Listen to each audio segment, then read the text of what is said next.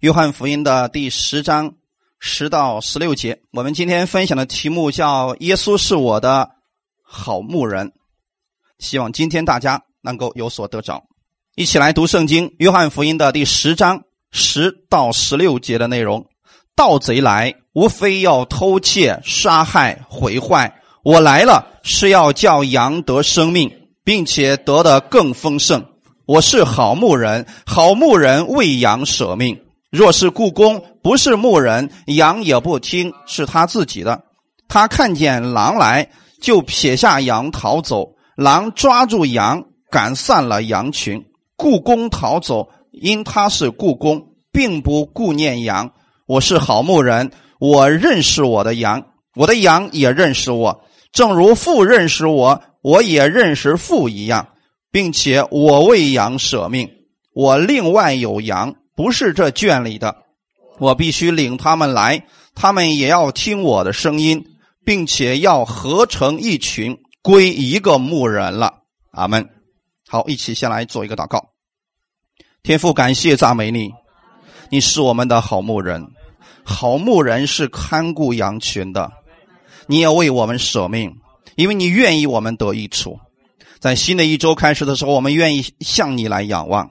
我们愿意从你得着力量去过新的生活，帮助我们今天来寻求你的每一个弟兄姊妹，更新我们的心思意念，让我们更多的认识这位灵魂的大牧者耶稣基督。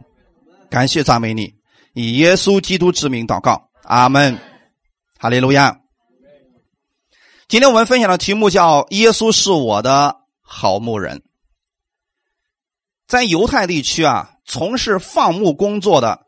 分为两种人，第一种是牧放自己的羊群，这样的被称为是牧人，他的职业是牧人。我们中国是不是也有？另外一种呢，是为了工钱而牧放他人的羊群，我们把这样的人称为是雇工。现在你们知道是不是有两种都是放羊的？看起来做的工作是一样的，但是本质上是有差别的。对于牧人而言，由于羊是自己的，所以他会凡事为羊去考虑。如果遇到危险、遇到困难，他甘愿为羊去舍命。比如说，有一只跑丢了，他会不会出去找？为什么呢？因为是他的羊群。甚至说，一个好牧人，他会为自己的每一只羊都起一个名字。哪一只丢了，他会翻山越岭去寻找。如果你们中间谁曾经，看过放羊的，或者你们曾经牧养过群羊，一定会明白这个事情。今天有很多人养一只宠物，这只宠物后来不小心得病死了，这人还伤心好多天呢。羊其实比其他的动物啊更温顺，更容易让我们明白什么叫做顺服，以及我们知道什么是怜悯，在羊的身上就能体现出来了。刚才我们提到说，如果是自己的羊。他会凡事为羊去考虑，但对于故宫而言，羊不是他自己的，所以他也并不顾念羊。一旦遇到危险的时候，他会做一个跟牧人截然不同的事情，知道是什么吗？如果狼来了，你觉得这个故宫会不会为了羊跟狼去拼？他会怎么做？他会先保全他自己，对不对？因为羊不是自己的，所以他并不顾念羊。一遇到危险，他首先要做的就是撇弃羊，为要保全自己。当耶稣在讲这段话语的时候呢，其实在场的犹太人，犹太人实际上是一个游牧民族，他们过去很多人都是放羊的，所以耶稣讲的这个他们都能够明白，而且呢，他们也知道这是一个非常常见的一个事情。对他们而言，他们也知道牧人跟故宫的区别到底是什么，但是他们并不一定明白耶稣口里所说的这个牧人和故宫指的是什么。耶稣所说的牧人指的是谁？那么耶稣口里所说的这个故宫又是谁？当时的法利赛人和文士。神是不是把羊群交给了文士和法利赛人？他们占据着会堂，有全备的律法、律例、典章，是不是应该去管理这群羊，好好的为这群羊去着想的？可是当耶稣来的时候，圣殿不是圣殿，牧者不是牧者，羊到处都是。耶稣是不是怜悯他们？所以讲道给他们听，医治他们这些人。其实这些事应该是谁来做的？应该是在圣殿当中，当时牧会或者服侍的文士和法利赛人来做的。他们精通律法，精通各种礼仪，却不明白神的心意是什么。所以耶稣的意思是，他是好牧人。他不仅说他会为羊舍命，而且真的为羊舍命了。为什么牧者要为羊舍命？换句话来讲，为什么耶稣要为我们舍命？为了叫我们得生命，并且得的更丰盛。这是圣经上的答案。耶稣为什么为我们舍命呢？因为我们没有生命。如果不需要舍命，我们就可以得着耶稣，就不用死了。正是因为除了这个方法之外，再也没有别的可以让我们得着生命的方法。因为天下人间没有赐下别的名，我们可以靠着得救，唯独耶稣这无罪的身体替我们这有罪的死了，我们才能得着他的生命。今天你们靠着信耶稣，都有这样的生命了。耶稣不仅仅让你们有生命，还要让你们怎么样？有丰盛的生命。哈利路亚！我们现在是属于耶稣基督了，但是你属于基督之后，他不仅仅让你活得像一个人，而且让你活的是一个成功的人。在世人看来是个成功的人，在我们看来你是有丰盛生命的人。哈利路亚！所以，耶稣不仅仅要进你救你进天国，他还要在生活当中凡事都让你得胜。他会为你来着想的，他是我们灵魂的大牧者。这位好牧者为我们舍命，凡事也都为我们着想。这就是你所相信的耶稣。阿门。他是你的主，是你的帮助者，是你的安慰者，也是你的保护者。你知道为什么牧人他要拿？一个是杆，一个是杖吗？其实有一个是前面带一个弯的，你知道那是干什么的吗？如果羊不小心卡在这个山峰里边，手又够不着的情况下，需要用那个东西把羊给勾出来的。他们，那么为什么还要拿一根棍子呢？那是干什么用的呢？有人说了啊，没，那就是呃遇到不听话的羊，使劲抽，往死里抽。这么说的人一定不懂得什么是放牧。你去看一看，真正的放羊的有几个那么狠心，每天拿着鞭子往羊身上抽的，那个一定是故宫，百分之百可以分辨出来的。真正自己的羊，他只是把鞭子抽向空中，绝对不愿意打到羊的身上，甚至说他就算打到羊身上，他是这么轻轻的把它往往正路上引。而不是一棍子把他敲死，然后把他的肉给吃了，不是这样的。真正的牧者不是做这样的事情了。所以，耶稣是你的帮助者、安慰者和保护者。当时的法利赛人、文士看到耶稣如此为百姓付出，不求回报，他们受不了了。其实不是这个事应该是他们先做的事儿，他们不做，反而别人做的时候，他们受不了，还要攻击他。现今这个时代是不是有这样的事情发生？我们看到很多的弟兄姊妹，他们得病了，他们身体上有问题，他们心里面有压力。好，来到教会当中了，我们奉主耶稣的名医治他们的时候，他们说不，他们是异端，那医治的事早都过去了。我们看到一些弟兄姊妹得释放，他们回去说了：“哎呀，你这个释放那都是假的，那魔鬼做的，到底是什么意思呢？跟当时法利赛人做的事情是不是一样的？耶稣释放了这群人。”法利赛人和文士说：“你是靠着鬼王别西卜在赶鬼。”那么今天这一段到底是出了什么问题呢？其实是在约翰福音第九章的时候，耶稣医治了一个生来就是瞎眼的人。在这样一个生来是瞎眼的人面前，其他的人都束手无策，他们没有办法。如果你想想看，当时这个人正好是你的弟兄或者姊妹。在教会当中，这个生来是瞎眼的人来到了文士和法利赛人面前，说：“医治我吧，求你帮助我。”你觉得文士和法利赛人会怎么做？医治的事早都停止了，哪有什么医治呀？或者说告诉你什么？你的罪太多了，这神医治不了你啊！你得先把你的罪给洁净了呀，是不是会有这样两种结果出来？那么好，弟兄姊妹，耶稣当时是怎么解决这个问题的？我现在给你们讲的，你们要仔细去看《约翰福音》第九章，这个事情确实发生了。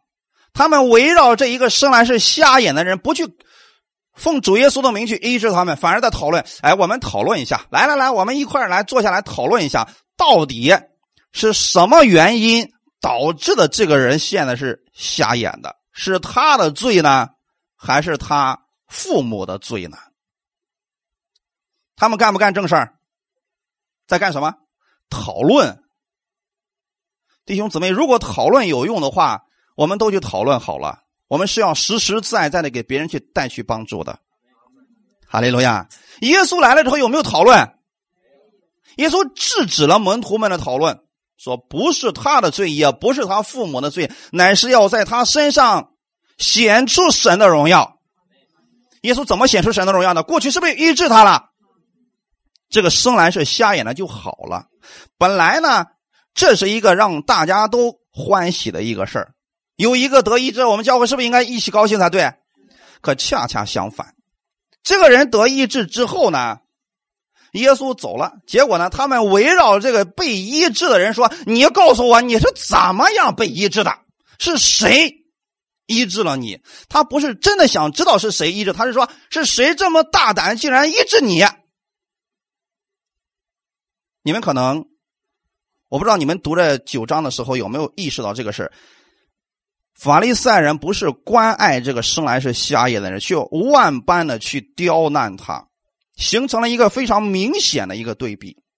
我们可以看出来，到底谁是故宫，谁是牧者了。那么好，我们看一段经文，《约翰福音》的第九章三十节。他们不断的问这个人：“你告诉我，谁把你医治好的？”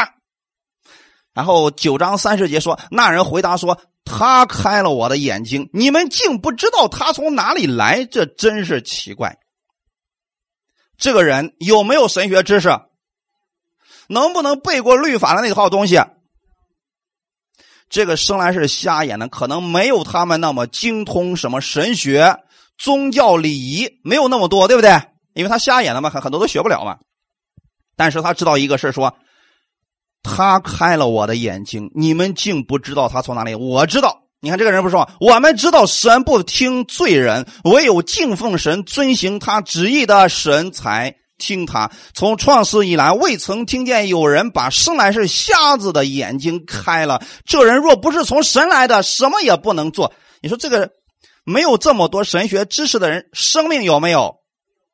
说的正确不正确？太正确了。可是，法利赛人和文士是怎么回答这个人的？你看啊，他们回答说：“你全然生在罪孽中，还要教训我们吗？”于是把他赶出去了。是不是跟现今的时代有点像？一个得医治了，他会问你：“告诉我，谁给你得医治了？”我听听某某牧师呃讲了道之后，我得医治啊。他是异端，你也是异端，出去。是不是情况很相似？他们就把这个生来是瞎眼的给赶出去，说你这个人全然都生在罪孽当中，你还有资格教训我们吗？难道我们都错了吗？他们不看这个结果，只看到底你听不听我的话语，是不是这个问题？在法利赛人的眼里边，这个被医治的人根本没有资格向他讲论什么，接着就把这个医治的人打击驱赶。为什么会这样？其实是因为，故宫他争的是利益，是名誉。一旦这些受损失了，马上就现出原形，一堆的定罪、抱怨。阿门，是不是啊？你想想看，一个生来是瞎眼的人，能说的这么属灵的话，他们还能受得了吗？所以在这有一个智慧啊。如果你在了那个教会。你的牧者是这样的人，千万别跟他顶撞，顺服就可以了。真正的牧者，耶稣有一个独特的见解，他必须具备以下的三个特点：第一个，教羊得生命，并且得的更丰盛。这是一个真正的牧者应该做的事情吧？那么好，牧人是时常为羊去着想的，所以要需要有足够的耐心去寻找他们、引导他们、喂养他们，使他们的生命健康成长。换句话来讲，如果你放一百只羊，有一只丢了，寻找的时候需不需要耐心？需要。如果是大半夜呢？哎呀，拉倒吧，这么不听话，死就死了，管他呢，让这么不听话，谁让你私自脱离队伍的？那如果是故宫，是不是就不愿意去了？大半夜的拿着个灯翻山越岭的那个好找吗？不好找，是不是需要有耐心？还需要有真的有爱在里边，要不然你你不愿意做这个事情。所以不就一只羊吗？有什么呀？大不了再生两只出来。但是你看耶稣怎么做的？路加福音十五章，耶稣是不是有一百只羊丢了一只？他怎么做的？把那九十九只放在羊圈里边，去寻找那一只。圣经上说，直到找着为止。需不需要耐心？所以各位弟兄姊妹们。羊会跑错路，这是正常的。为什么你知道吗？对了，他是近视眼儿，他眼光不行，所以需要我们去寻找他们。阿门。那么弟兄姊妹，如果你家里的那一位，你的朋友还没有信耶稣，他的眼睛比你的更近，他能看见什么？就眼前这点利益。你说羊怎么会走错路的？就是因为眼前的那点利益，他一看哟，这不是有一对草吗？哎，为什么其他人都没有看见？我那牧人都没看见。哎呀，这这牧人这几天软弱了，我我先把它吃了再说。回头一看，没人了，是牧人真的没看见吗？牧人早都知道要把羊带到哪里去。诗篇二十三篇怎么说的？耶和华是我的牧者，我必不致缺乏。阿门。他要引导我到哪里去？青草地溪水边，也就是说，在牧人的眼里边，在牧人的心里边，他早都有比你现在看到更好的东西了。耶稣正是这样来引导你们的。你们觉得说，哎，这个已经很好了。耶稣要把你带到最好的地方。阿门。所以不要因为现在眼前的这个利益，就放弃了跟随主耶稣的脚步啊。所以，真正的牧者，他是要叫羊得的生命，而且要得的是更丰盛的生命。也许你说这个草很好，可是没有水啊，这里你光吃吃吃噎了怎么办呢？他要带你去的地方，是一个有水有青草的地方，你可以在那里安然躺卧，而且还没有危险。阿门。所以，真正的牧者需要有足够的耐心。以后你们进入服饰当中，也需要有这样的耐心啊。忍耐是一种品格。所以，一个生命的改变需不需要时间呢？需要时间。一个人认识耶稣需要时间来改变的。阿门。所以我们需要有足够的爱心和耐心去包容他们。你不能说这头羊只跑了回来，把它往死里揍，吊起来晒成干让它以后还跑，不会这样的。牧人会引导他的。哈利路亚。在这里，我们看一段经文，《以西结书》对牧人是怎么样做描述的。以西结书的三十四章十五节到十六节，我们一起来读一下。主耶和华说：“我必亲自做我羊的牧人，使他们得以躺卧；失丧的我必寻找，被逐的我必领回，受伤的我必缠裹，有病的我必医治。只是肥的壮的我必除灭，也要秉公牧养他们。”他们。首先，我们看这是哪一卷书？以西结书是先知书。只要是先知书里边的内容，先知都在讲论一个信息，就是以色列百姓走错路了。结果呢，神要亲自去拯救他们，去把他们领回来。阿门。这是一个大的脉络，一定不会错的啊！看一下这段经文，主耶和华说：“我必亲自做我羊的牧人。”那证明，现在那个当牧人的合格不合格？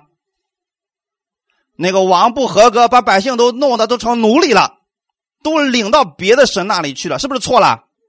所以神说：“我要亲自做我羊的牧人。”当神亲自做牧人的时候，到底羊会有一个什么样的得到看顾的结果呢？失丧的我必寻找。那证明现在失丧了有没有人寻找？证明现在这个牧人只不过是个故宫，他根本不去寻找那个失丧的被逐的，我必领回。还记不记得刚才那个得医治的那个生来是瞎眼的人，为什么被逐出去？就因为你生命太属灵了，所以必须把你撵走不行。然后再看受伤的，我必缠果。为什么会受伤呢？也许是羊的问题，也许是他自己出了什么样的问题。总之受伤了，我们应该怎么做？缠果他，医治他。阿门。有病的，我必医治。这是不是都是对羊来讲的？那么后面。只是肥壮的，肥的壮的，我必除灭。你说神就这么喜欢那个软弱的、失丧的、被逐的、有病的，就看不得那个羊健健康康的活着，是不是？什么意思？就因为有很多人不了解这个圣经，说了：“哎呀，你知道吗？你越可怜，神越怜悯啊；你越有病，神越心疼啊。你要是健康，你就有祸了。”你要是富足，你就有祸，是不是神就见不得我们好啊？那么这里讲的又是什么呢？只是肥的壮的，我必除灭。这个肥的壮的是吃了其他的羊肥的，你们仔细读一细节你就明白了啊。他不去看顾羊群，反而把那个呃没有病的把它给吃了，吃了之后谁肥了？他自己肥了。那个失丧的、软弱的、被逐他不要的这一群。主亲自去寻找他们了，现在可明白了，在这个世界当中，我们是不是主耶稣基督的门徒？所以我们要做这个事情，去寻找那些失丧的、被逐的、受伤的、有病的。阿门。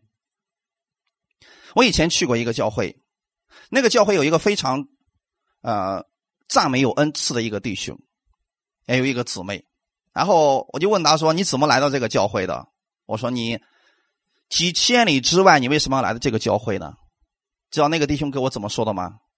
过去的时候，我是在那个地下的酒吧里边给人唱歌的。虽然收入很多，一个星期可能一两万块钱，甚至说五六万，但是被人瞧不起啊。因为是地下的那个歌手嘛，那个去的地方是不是都是一些什么样的人都鱼目混杂的那样的人？在那个场所当中，其实别人都觉得那里边的人都不正经啊，都不是什么干净的人。但这个弟兄真的就是某一个生活而已。他去教会了，说给牧师讲说，我想在教会里面做服侍。牧师了解他的情况之后说：“你这样的人不配在神圣的殿里边做服侍，你这样的人是污秽的。”他觉得说可能哦，我去错地方了，那我换一个教会好了。又去了一个大教会，得到的结果全都是一样的。直到有一天，他来了一个恩典教会，这个牧师说：“他们不要你，我要，因为神喜悦你，你有一颗服侍的心。”弟兄姊妹，很多时候我们可能不经意之间，我们把人拒之于门外。所以，弟兄姊妹，我们不要做这样的文士和法利赛人。被逐的，我们欢迎。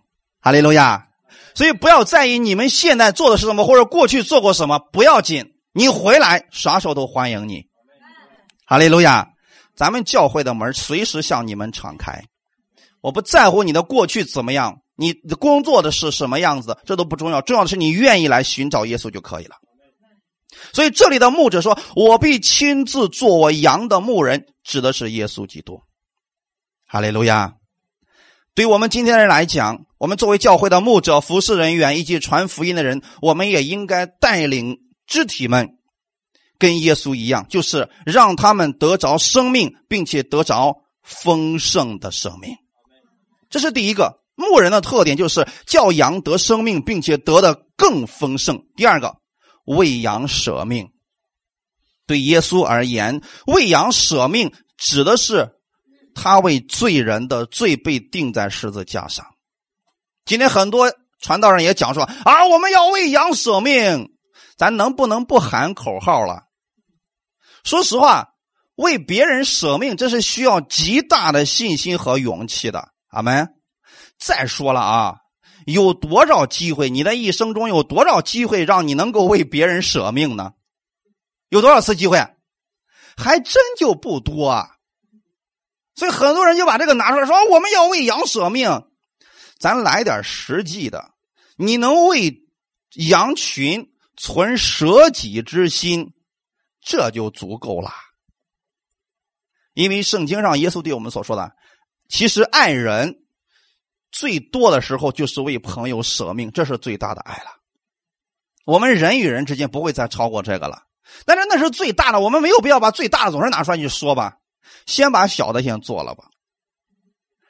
所以，作为今天我们的牧者和服侍人员来讲，我们要存一颗舍己的心，为谁舍己呢？为了弟兄姊妹，为了别人的利益，甘愿牺牲个人的利益，特别是在肢体们或者教会遭遇逼迫和危险的时候，我们能不能挺身站出来，为他们来辩护？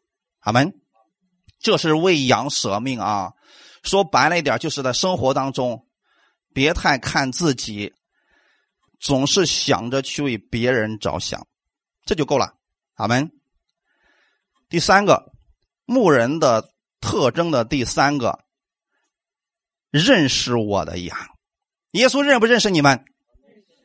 认识就对了。你说耶稣不认识我，那就麻烦了。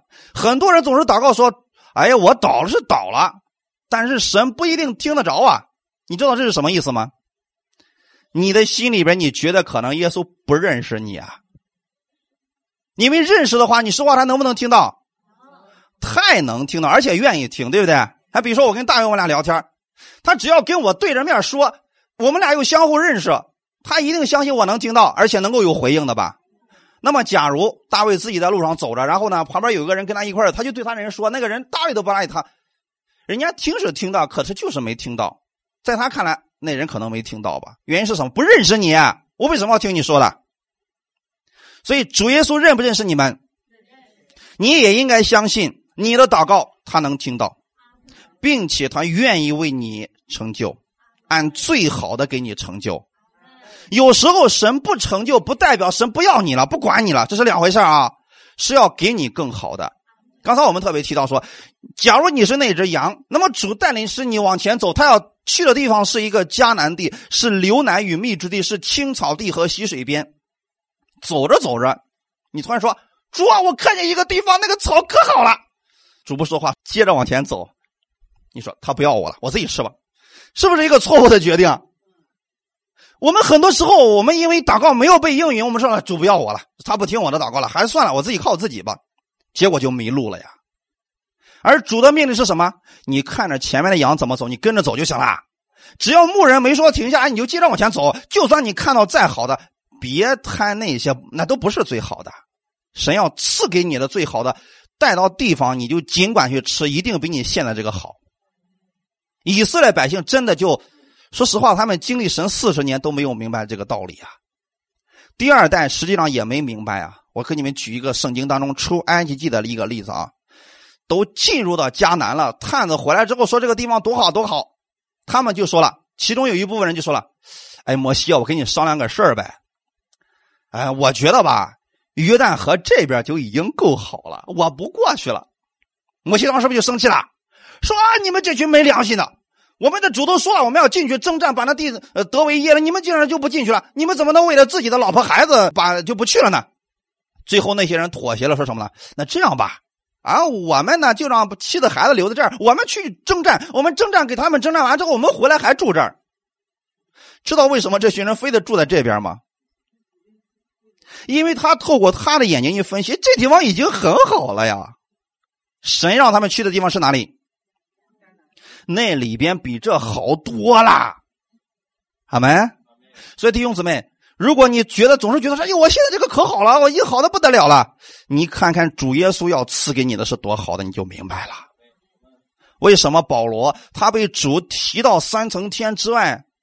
他说或在身外，或在身内，我不知道。但是他知道一个事，那个地方好的无比呀。他不愿意回来了，明白我的意思吗？很多人只要你见过了天堂，你就绝对不愿意再回来，知道为什么吗？这个地方最好的跟那上面都没法相比啊！你干嘛还要回来呢？现在明白了吗？主耶稣赐给你的药是最好的，他不拿次品都赐给你啊！所以主耶稣认识他的羊。我们今天作为教会的牧者和服侍人员，我们必须了解教会的肢体们。话说回来，我了解你们的状况，我才能按时分粮给你们。阿门。所以你们平时有什么问题，你们要尽管发给我，因为我会在讲道当中把你们的问题做个从道里边让你们认识主耶稣，并且有智慧来解决他们。这就是为什么很多人说：“哎呀，人家说你今天讲这个道太适合我进来的这个状况了。”那是因为我知道你们的情况，圣灵也知道，所以就借着话语给你答案了。哈利路亚！如果我压根就不了解你，也不认识你，说我怎么能够按时分粮给你呢？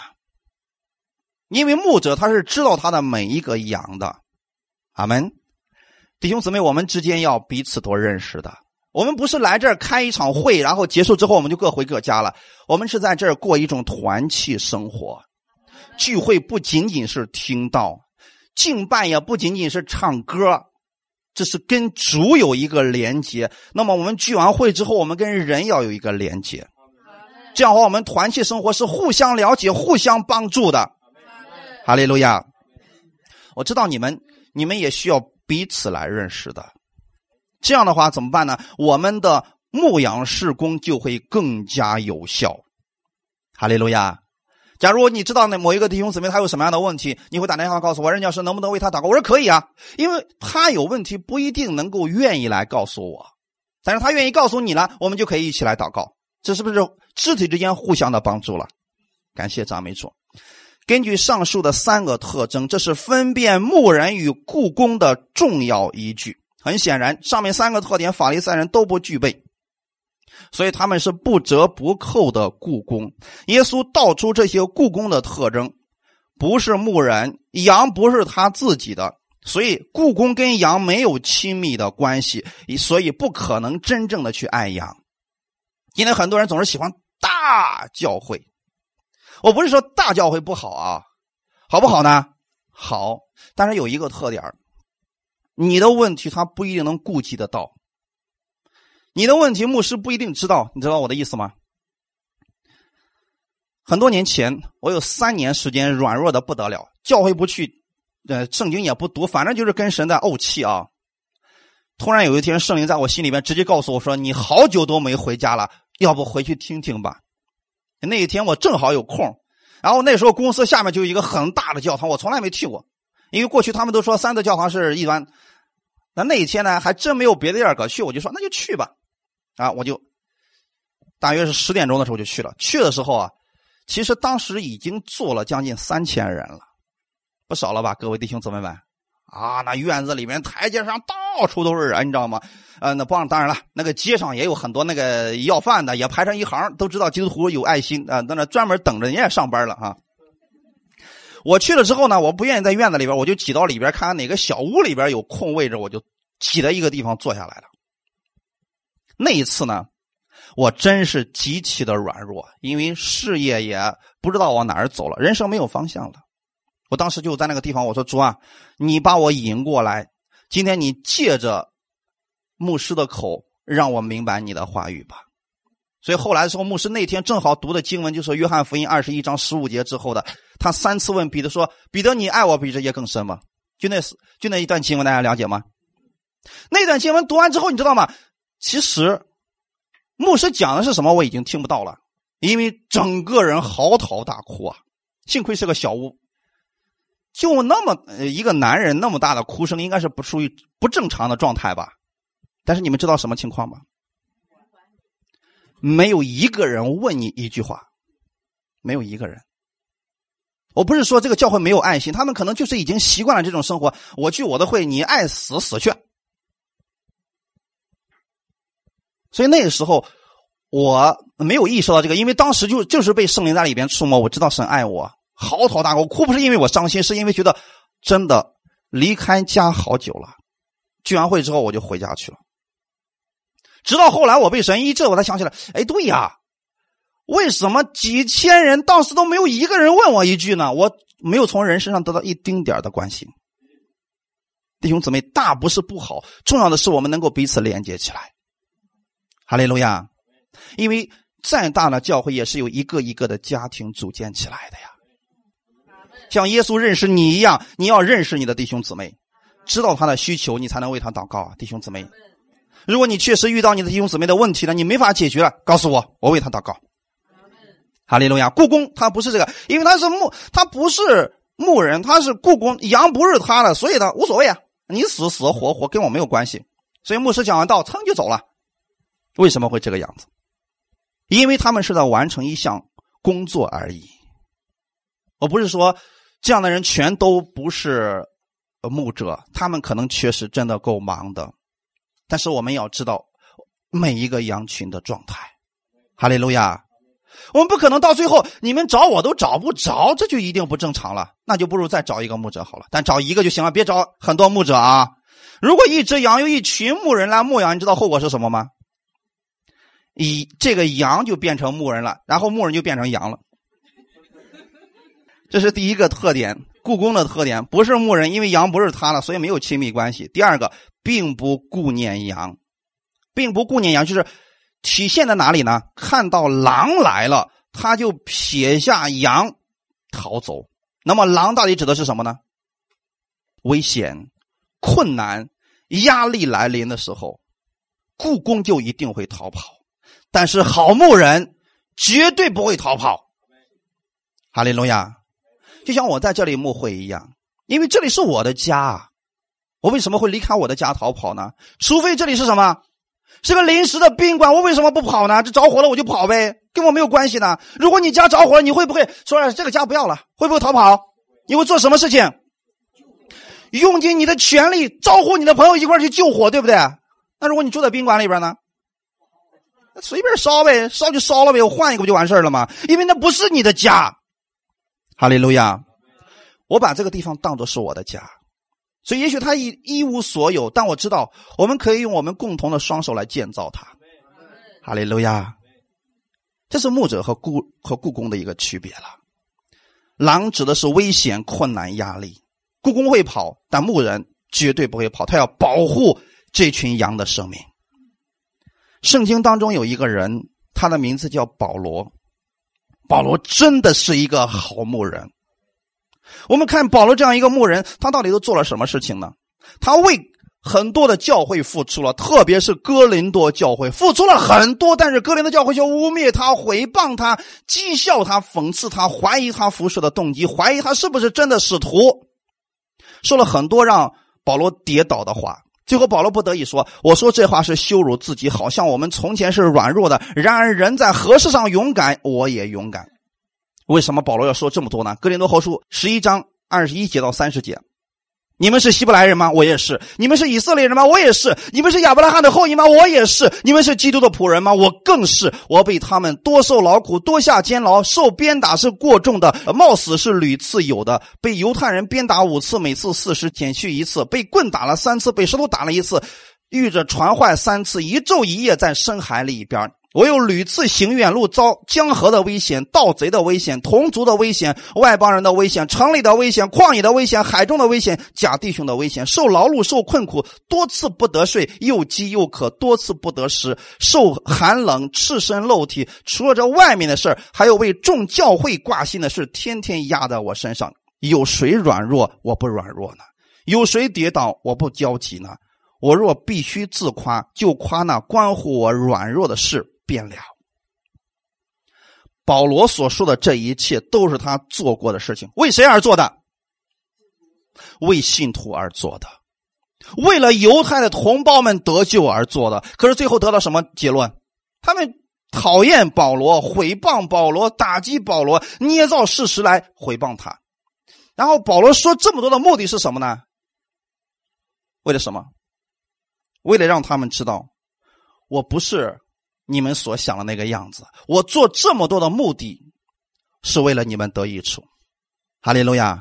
按理来讲，你们看这是不是都是危险，都是困苦？保罗干嘛受这个罪啊？我以前给大家讲过，保罗的身份是罗马人。罗马人按照属世来讲，一辈子不用上班，不用干活，这一辈子都有吃有喝有玩的。他干嘛这么受罪呀？他这些罪是自找的吗？他做这么多的事情都是为了灵魂得救，所以保罗是一个真正的牧者。哈利路亚！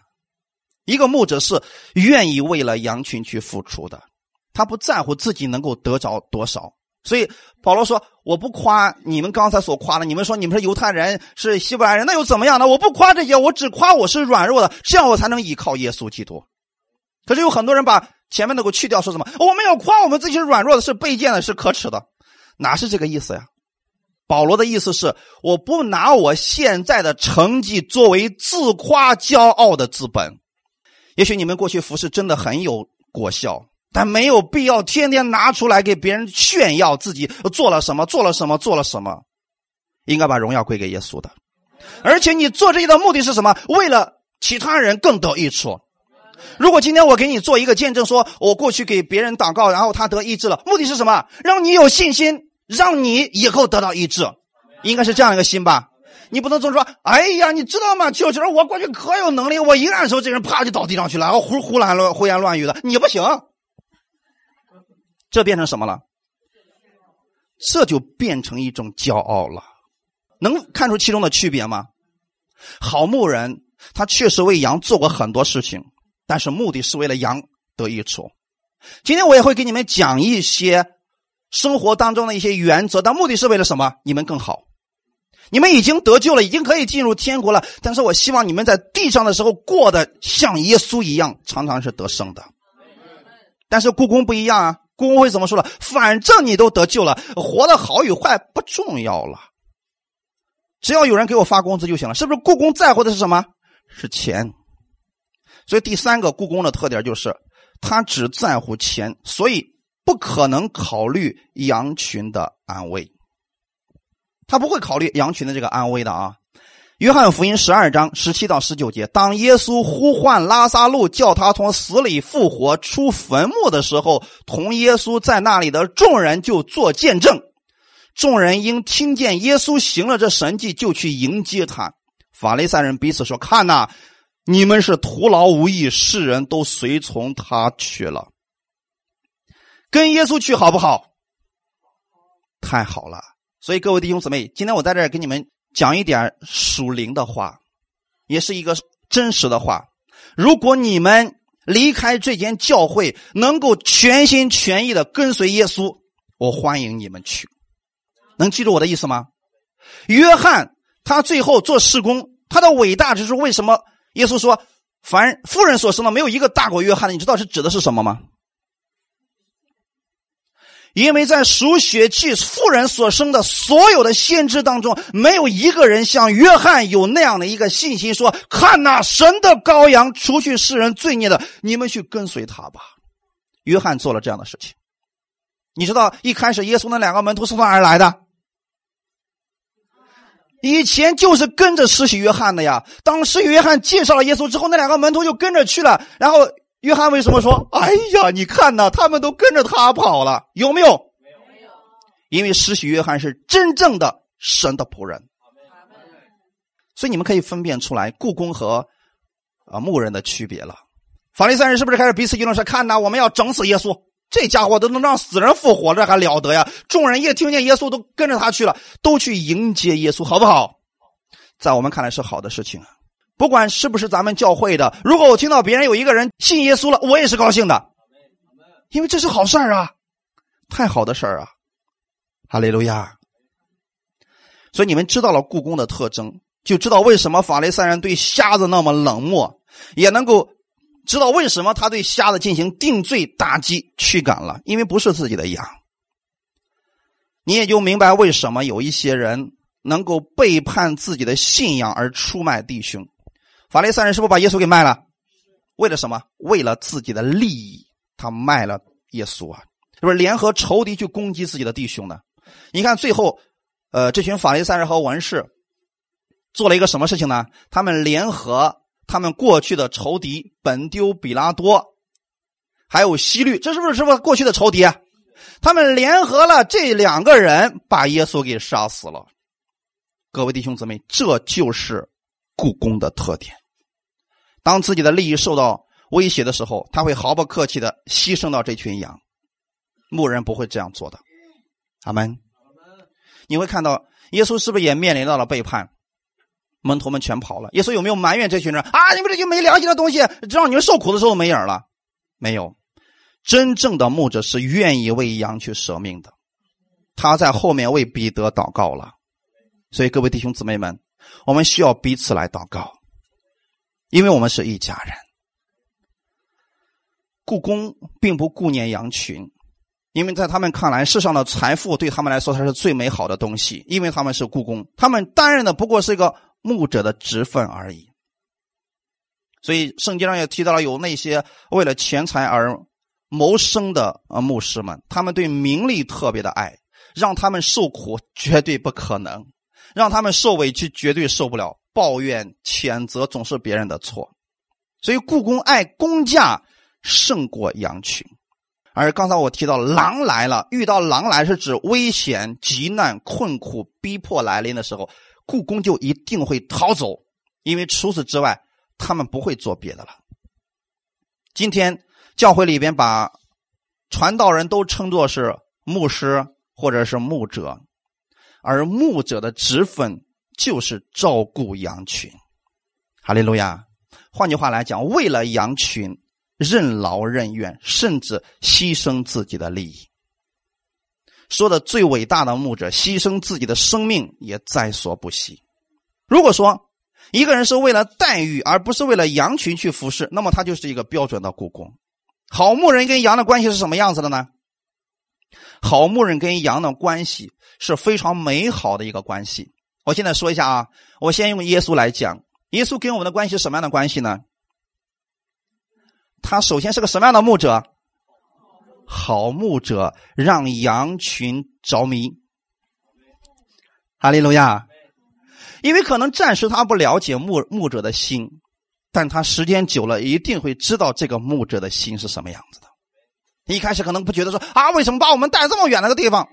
好，等有一天他到了青草地、溪水边的时候，他开始对这个牧者开始敬仰，开始了解他了。开始赞美他了，阿门。耶稣是这个样子，所以说你们现在可能觉得说，我给你们有一些要求，有一些比较严格的要求。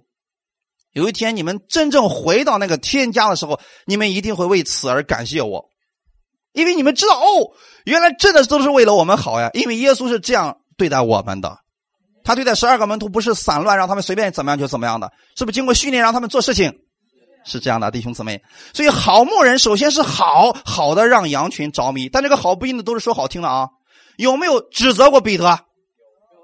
甚至有说话比较严厉是吧？撒旦退我后边去，那意思什么？你已经属血气了，难道是恨彼得，希望他死吗？说彼得是撒旦吗？让他学习去认识这位好牧者，哈利路亚。所以好牧者跟羊群的关系是个美好的关系。我们先来说一下这个关系到底什么样的关系呢？第一个，血的关系，血的关系。我们跟主耶稣的关系是怎么来的？你相信他在十字架上为你所做的，然后他的血让你跟天父之间关系和好了。所以刚才我们呃经文读的经文最后说，好牧人为羊舍命。彼得前书第二章二十四到二十五节，他被挂在木头上，亲身担当了我们的罪，使我们既然在罪上死，就得以在义上活。因他受了鞭伤，你们便得了医治。你们从前好像迷路的羊，如今却归到你们灵魂的牧人监督了。信仰是一种关系，我们一定要记得，信仰是一种关系，绝对不是一种迷信。既然是一种关系，就是我们跟神的关系，我们跟人的关系。我们跟神的关系靠的是什么？耶稣基督的血显出了我们跟神的深度来。哈利路亚！这个血的功效到什么时候，你跟神的关系就直到什么时候。神的儿子耶稣，他是我们的好牧人，他为我们舍命，他的血。改变了我们跟神之间的关系。过去我们跟神之间是仇敌啊，现在借着这个血，我们跟神之间关系和好了。所以每一次当你们领受圣餐的时候，要记得借着这个杯，你跟天父的关系是和好的。你知道你是和好的，他是你的好牧人，他给你的一定是最好的，你的祷告他一定会垂听的。哈利路亚。羊和牧人的关系里边是建立了永远的关系，血约，用鲜血所立的约。所以，我们跟主耶稣之间是这样的：他重价将我们赎买回来，让我们永远都归于他，也属于他，永不分离。所以，这个血说出了主耶稣对我们的心意：舍己的救赎，舍己的保护。阿门。他为我们付出了极重的代价，就是他的生命，以命赎命。他为我们的罪死了，借着死释放他的生命在我们的里边。你有没有想过这样一个事情？过去我们都是羊，绵羊不要做山羊啊，绵羊没有攻击力，对不对？那么当危险来临的时候，狼来的时候，他怎么办？他只能躲起来，因为他没有力量去还击啊。可是你在想这样个事情。我说一个一个脑海当中有一个默想啊，耶稣死了，让自己的力量进到了每一个羊的里边。你看起来像羊，你却拥有牧人的力量。狼再来的时候，你还害怕吗？现在明白了吗，弟兄姊妹？耶稣的死是要将他的生命进入到我们每一个人的里面。你如果你一照镜子，哎呀，不行，还是个羊啊。可是你里面的生命已经发生极大的改变了。靠我们自己的肉体，我们是不是软弱的，没有力量？可是如果你使用耶稣基督的权柄的时候，你就拥有了耶稣的力量。这是耶稣用他的血为你换来的一种力量，借着死释放他的生命在你的里边。那个时候你完全属于主，他在你的里边了。哈利路亚！这是第一个血的关系，第二个爱的关系。我们跟主耶稣之间是爱的关系，既然是爱，就是他顾念我们，我们呢也爱他。哈利路亚！彼得前书第五章第七节，你们要将一切的忧虑卸给神，因为他顾念你们。为什么这里说要将一切的忧虑卸给神呢？为什么不卸给人呢？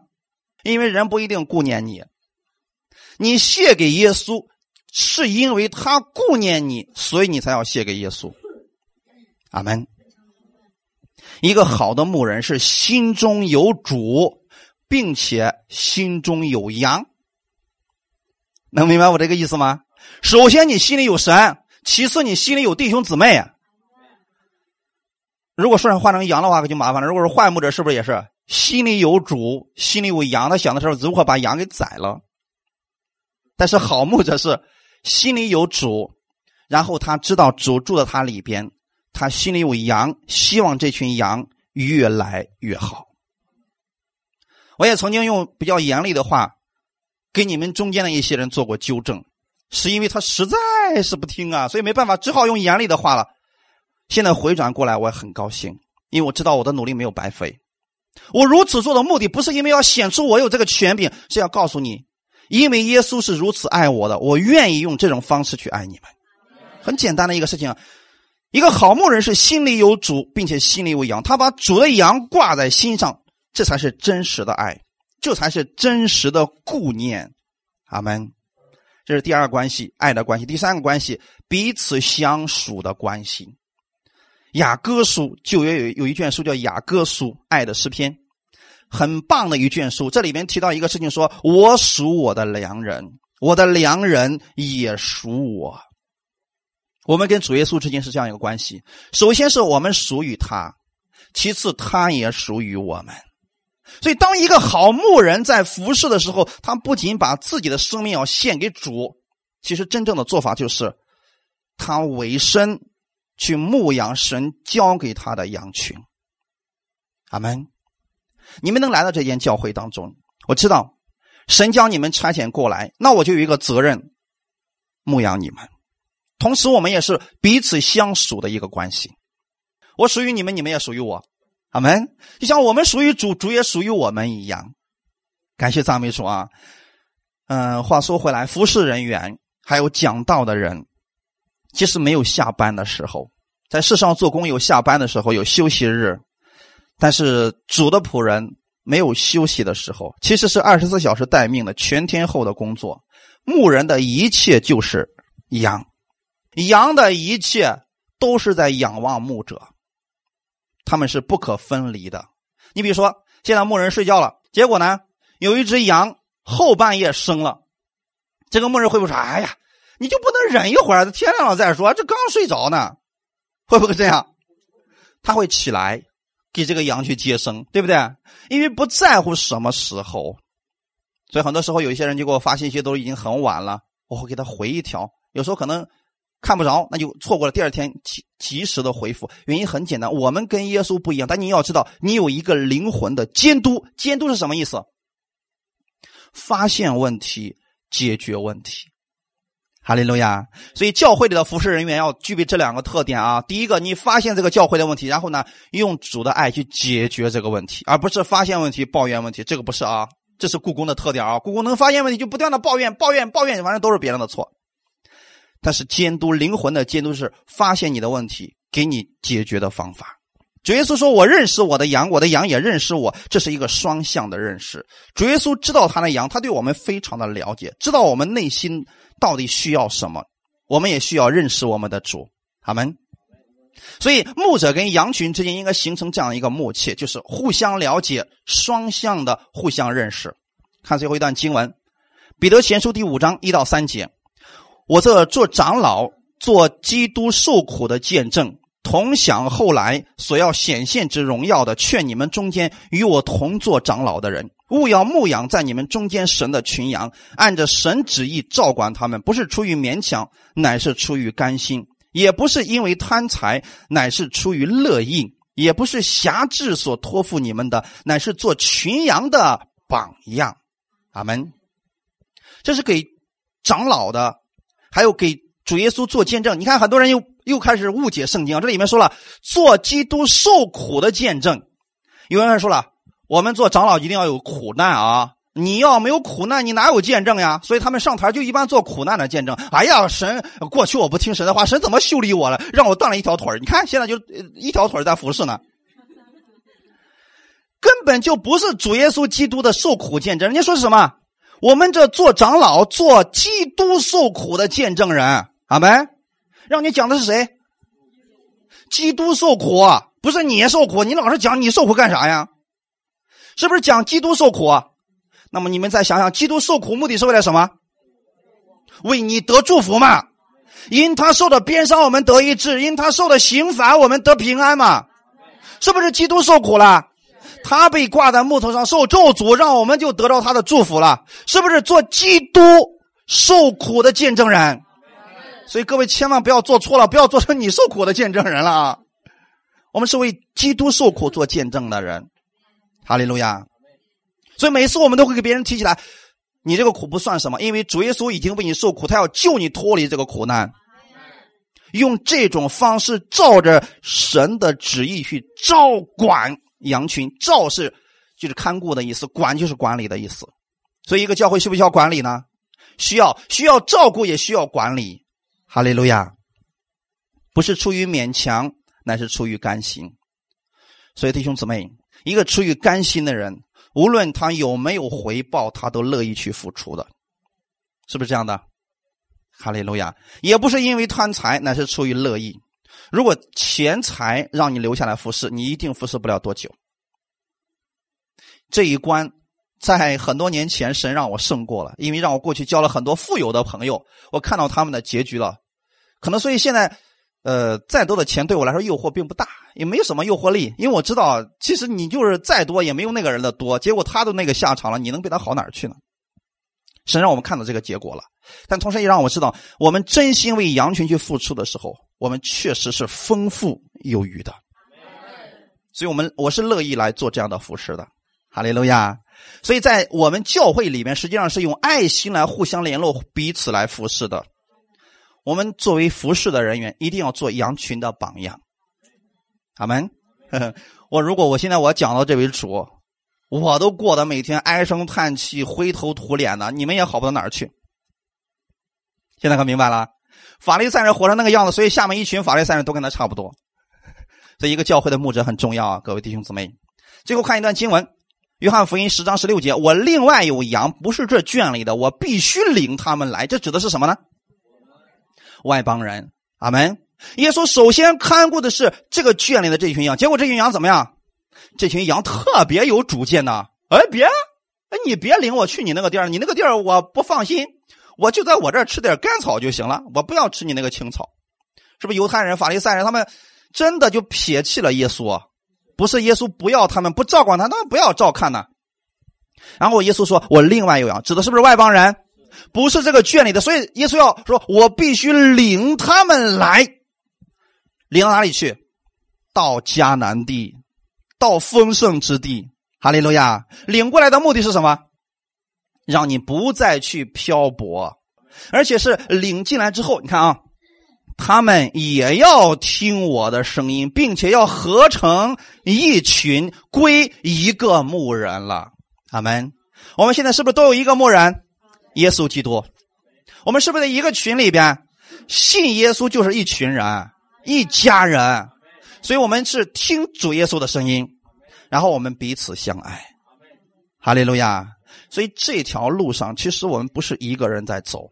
你过去你可能是是一只山羊，或者是一只迷路的绵羊，到处乱跑，哪个地方有草你根本就不知道，碰着就吃，碰不着就饿呗。现在你归给耶稣了，要听主的声音。现在你在这个教会当中了，要学会跟弟兄姊妹来彼此分享。分享的过程当中，大家知道你的问题，为你祷告。你强壮了，站起来了，你知道别人的问题，也为他们祷告。所以这条信仰的道路是我们一起往前走的。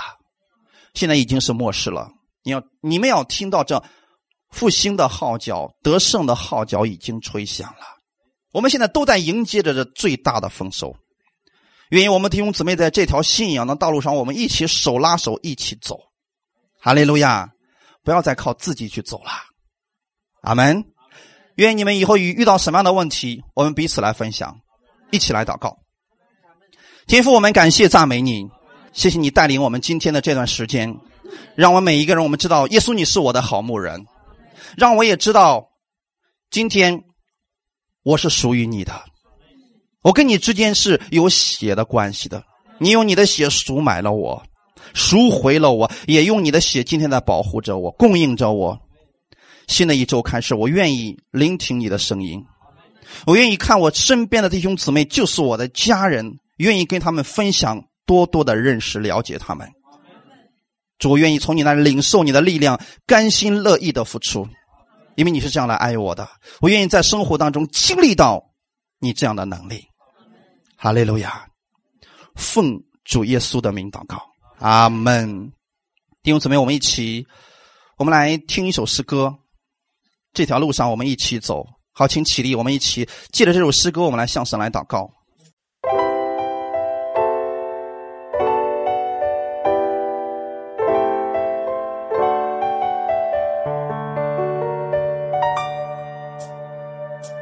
这条路上，我们一起走。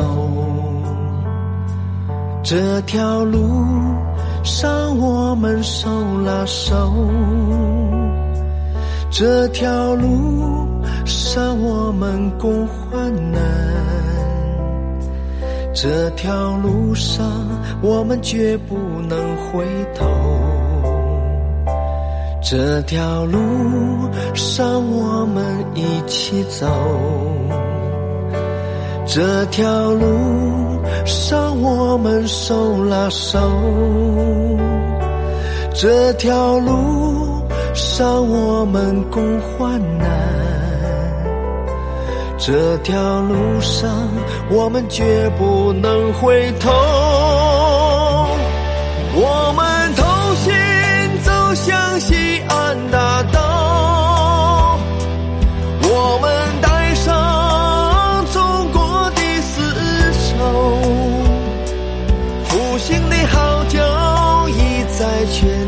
吹响，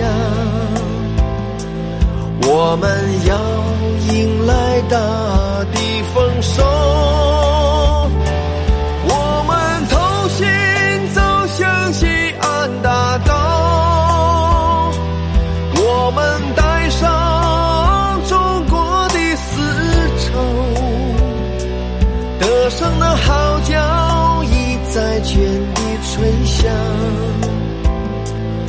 我们要迎来大地丰收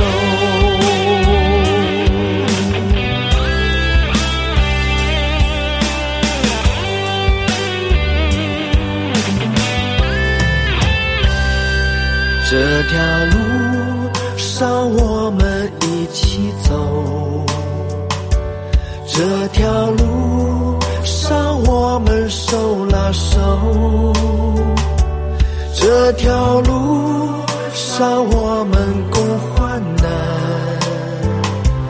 这条路上我们绝不能回头。